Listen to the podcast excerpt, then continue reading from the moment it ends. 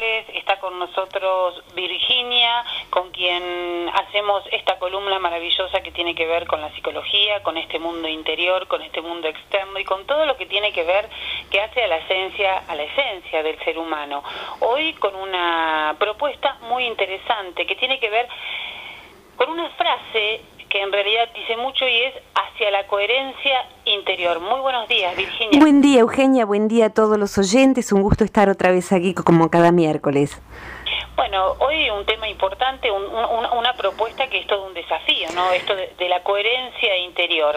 Es todo un desafío y tendría muchos ángulos como para varios programas, porque en realidad, eh, eh, de lo cual, de, esos ángulos quisiera abordar uno en particular, pero por supuesto que eh, aludiría a ser coherente con los propios valores, a ser coherente con la propia naturaleza, a ser coherente con los propios sueños, o sea que ser coherente consigo mismo tiene muchísimas facetas, pero hoy querría apuntar a una en particular que es muy propia de la psicología que yo desde hace tantos años eh, eh, practico y enseño, la psicología transpersonal, y tiene que ver con la multiplicidad de quienes somos.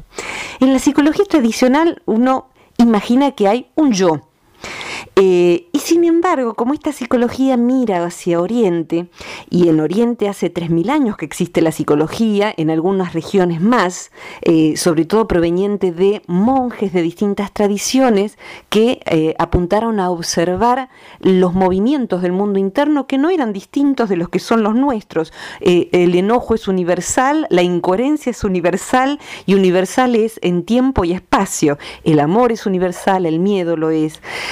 Y desde, desde, esa, desde esa fuente eh, es curioso que lo que nos llega coincide con investigaciones de las neurociencias de hoy, como sucede con tantos otros temas.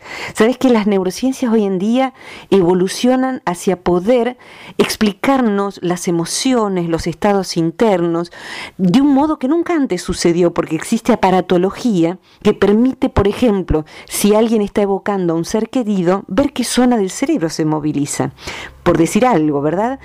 Eh, y en ese sentido, tanto las neurociencias como esta psicología abrevando en, en, fuentes muy antiguas nos dicen esto, que el yo no existe como tal, como una sola unidad, sino que, como decía por allí algún texto bíblico, somos legión. Eh, o como decía, si quieren, el querido poeta Walt Whitman, yo soy inmenso y contengo multitudes, decía respecto de sus contradicciones. Y esta noción de que no somos un yo, sino un conjunto de yoes, un consorcio de yoes, eh, empieza cuando uno eh, va sondeándola y comprendiéndola en la autoobservación cotidiana, porque esta psicología apunta a una práctica cotidiana, poder verse en acción, nos hace notar que verdaderamente somos tan distintos en una ocasión que en otra, ante una situación que ante otra, que eh, podría hablarse de identidades múltiples o estados de identidades múltiples, que en general lo notamos más en el otro. Y acá estoy segura de que alguien va a decir, sí, seguro. Eh, lo notamos más en el otro porque es más fácil. Uno está, qué sé yo, con su pareja, eh, tranquilo, pasando un domingo. De pronto suena el teléfono y atiende y es la mamá. Por decir algo, podría ser los amigos. Y cambia el tono de voz, cambia hasta el léxico que usa, cambia la postura, cambia eh, el, estado de ánimo. Es más, podría la persona estar apagada, mustia, y de pronto se reaviva y es otra persona. Por ejemplo, es belicosa o es ¿qué pasó? O es aniñada y estaba siendo eh, un superhéroe o una superheroína. Eh, ¿Qué pasó? ¿Por qué se dan esos cambios tan agudos? Se dan esos cambios porque tenemos yoes y no un solo yo. No sé si quieres preguntarme algo en base a esto, Eugenia. En realidad yo te escuchaba y, esto siempre lo asocié que tiene que ver mucho también, claro, como decías vos, con los estados, con los estados de cada uno, ¿no? sobre todo con los estados de ánimo que obviamente interfieren en este yo. Sí, los estados de ánimo eh, son una variable importante y los estados de identidad son como más sólidos. Eh, fíjate esto, por ejemplo, que, es algo más que un estado de ánimo. Y ahora hablo sobre todo a las mujeres, ya que recién hablé más de un ejemplo masculino. Somos una persona en tacos bajos, eh, somos una persona en zapatillas, eh, somos una persona en jogging y de pronto con tacos altos, una linda falda, el peinado bien, somos otra persona, nos sentimos otra persona, tenemos una concepción de nosotros mismos diferentes, no necesariamente mejor ni peor, ¿sí? De hecho, es diferente y sentimos ser diferentes. Eh, la diferencia esta que se va marcando eh, cuando uno practica eh, ejercicios de autoobservación desde esta psicología, ayuda a que uno pueda identificar cada una de esas identidades, porque son muchas en cada uno de nosotros. Y algunas de ellas están, por ejemplo, subdesarrolladas y las necesitamos más, Pongamos alguien que quisiera hacer radio y teme hablar en público, que no es tu caso. Pero pongamos que alguien pudiera eh, sucederle esto. Yo he trabajado con muchos terapeutas que son muy seguros en, la sesión terapéutica, pero si tienen que dar una clase, sienten muchísimo miedo. El docente no lo tienen desarrollado. Entonces hay que ayudarles a desarrollar esa identidad, el docente. Y hay identidades, por el contrario, que pueden irrumpir y hacer desastres en nuestra vida personal por ejemplo, una persona eh, desarrolla una vida vincular eh, buena, mm, armónica, y de pronto alguna señal, que sobre todo en este caso, en este ejemplo diría una señal que no es significativa, pero que le dispara una memoria emocional antigua, le despierta la celosa o el otelo. Y esa persona empieza a beber su propio veneno. Los celos, la celosa, el celoso, se configura, es como un programa en la computadora, un programa que se activa. Y activado ese programa, hay una química en la sangre, y esto es lo que estudia la neurociencia, hay una postura física y hay un modelo de pensamiento. En este caso, suspicaz, se empieza a sospechar, a ver señales donde no hay. Y si la persona entiende que no es su problema sino un problema del otro, empieza a hacer la vida imposible al otro. Eh, ¿Por qué es esto? Y porque empieza a proyectar su celoso interno, su celosa interna en los actos del otro y pongamos que en este caso no esté justificado. Entonces, en vez de ser un trabajo que está haciendo sobre sí, lo que está haciendo es generar un conflicto vincular, cuando es un conflicto intrapsíquico.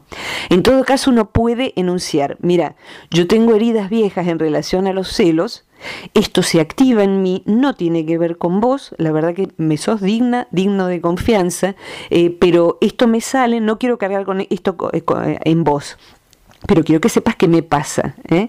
es lo que se, denomina también futurar recuerdos, ¿no? Es una buena expresión, exactamente, futurar recuerdos que a veces se convierten en profecías autocumplidas si uno se pone pesado, ¿no? No, no, y aparte que también, digamos, es esto que a mí en el, en el, en el presente me bloquea. Exactamente, bloquea las cosas con mucho miedo, con mucha angustia, con mucha desconfianza. Sí, exactamente. Dentro de esa multiplicidad de identidades y esta acotación que haces me sirve para explicar esto, muchas de ellas son muy antiguas, son eh, identidades que hemos tenido en la niñez, en la infancia. Yo tengo, por ejemplo, una configuración que es un programa muy viejo de la época del DOS en, en las computadoras que se activa ante situaciones en las que me siento excluida. Y esto tiene que ver con haber padecido muchísima exclusión en la escuela, sobre todo en la secundaria. Eh, y eh, esa configuración, cuando se activa, me genera muchísimo dolor. Sin embargo, a lo largo de los años, la excluida que habita en mí yo aprendí a discernirla y a sentirle ese gusto a pasado. Entonces, cuando la siento, me doy cuenta que puedo no identificarme con ella. ¿Qué significa en esta psicología no identificarme? Significa que me doy cuenta de que esto está en mí, pero yo no soy esto, soy mucho más que esto. No tengo por qué traerla al presente. No tengo por qué traerla al presente, vivirla, encarnarla, darle gas como para que sea eh, lo que brilla principalmente y tenga eh, eje en este momento mi identidad en eso. Entonces puedo, al no identificarme, observarla. Y tampoco rechazarla, tampoco pelearme con eso, porque no es la solución. Sí, porque en realidad es, es algo que existe en nosotros. Lo que uno tiene que aprender es a llevar una buena convivencia y que aquello que en algún momento nos resultó doloroso, hoy nos genere esa sensación de angustia. La palabra convivencia que vos aplicás es perfectamente oportuna. Yo en mis clases suelo explicar esto con la palabra consorcio. En un consorcio, en un edificio, uno necesita convivir lo mejor posible con todas las personas y en un barrio también. Y todas las personas, por ejemplo, en una sociedad de fomento, todas pueden ser útiles. Aún la persona crítica, si la ponemos, si se puede poner a jugar a favor. Es más, en un edificio, hasta alguien que haya sido, no sé, ladrón podría ser asesor en seguridad del edificio. Eh, en un consorcio... Es un rol. En un consorcio interno, el miedoso nos puede asesorar, asesorar en estrategias de prudencia. Y la parte egocéntrica nuestra, si la tenemos eh, como aliada y no nos gobierna la vida, nos puede ayudar a que nuestros talentos no permanezcan escondidos. De modo tal que somos un ecosistema dentro. Y como en todo ecosistema, si matamos una parte nuestra, eso tiene un costo. Eh, así como en, ciertos lugares, eh, recuerdo un aeropuerto donde se mataron los pájaros en vez de utilizarse otros medios, como se está haciendo en Buenos Aires, de un modo brutal se matan las palomas, en vez de utilizarse métodos de anticoncepción para regular una población más pequeña, se mataron los pájaros para que no chocaran contra los aviones. ¿Qué pasó? superpoblación de insectos, que fue mucho peor. Entonces, hay un equilibrio equilibrio ecológico que necesitamos ayudar a armonizar en todo caso, ¿sí? digamos que ahí está la clave, la cuestión y quizás lo trabajoso, ¿no? Eso es. Eso es, y es trabajo. La palabra que aplicás es esa, es trabajo, trabajo sobre sí.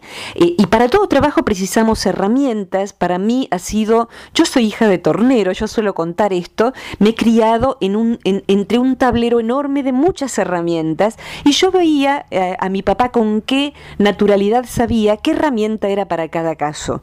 Entonces, cuando trabajamos sobre nuestras emociones, sobre nuestro pasado, sobre nuestro presente, sobre la construcción de nuestra identidad de futuro, precisamos tener múltiples herramientas y por suerte hoy en día la psicología eh, ha popularizado, divulgado muchas herramientas y parte de este espacio el sentido es ese, que el que escucha pueda tener una herramienta y cuando terminó de escuchar esto que estamos compartiendo, hoy cuando se reúne con su familia decir, ah, mira, acá me sale la mamá posesiva. Mira cómo le hago la vida imposible a mi hijo desde acá.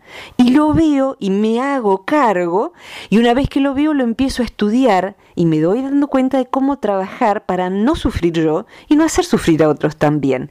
Y que mucho más sanos aparte. Por supuesto que sí, porque cuando la manada interna anda suelta y la manada del otro también, y encima somos varios, eh, la cosa no funciona bien.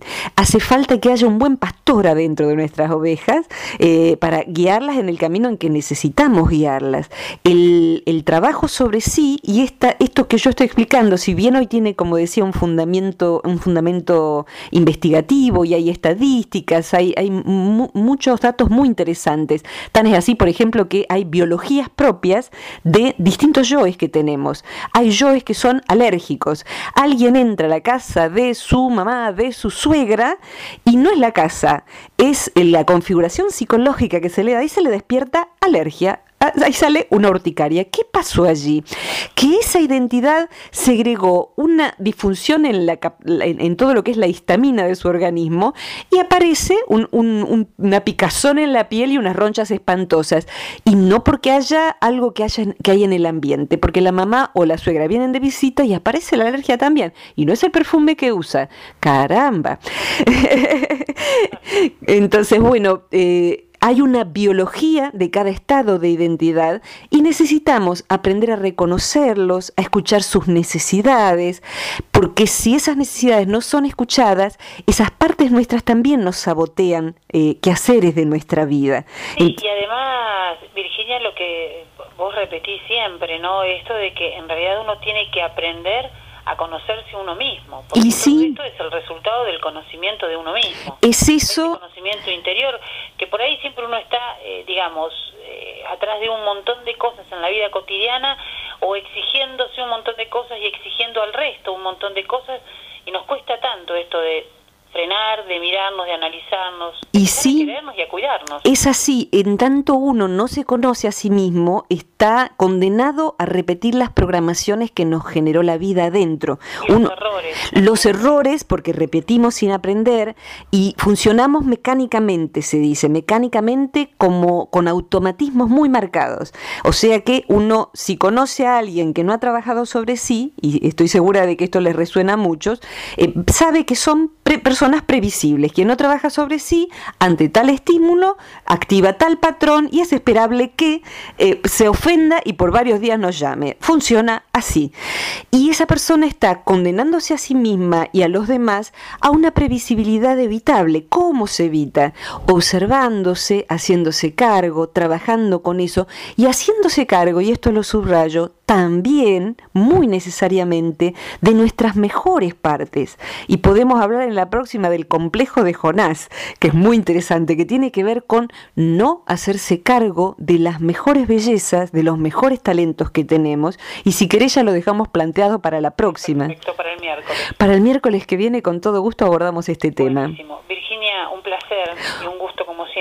Una alegría siempre estar compartiendo este tema y como siempre invito para para, quienes eh, escuchen después la grabación o los que escuchan esta, este programa tan, tan querible, que me pueden encontrar por Facebook por mi nombre y apellido, Virginia Gawel, con G de gato, A, W, E, L, o en el sitio web del Centro Transpersonal, que es www.centrotranspersonal.com.ar, que es mi espacio de trabajo y que como trabajo desde lo virtual, eh, estamos siempre juntos, esté donde, donde esté cada uno. Virginia, un beso grande. Un abrazo, Eugenia. Muchas gracias por este espacio siempre. Cariños, hasta la próxima.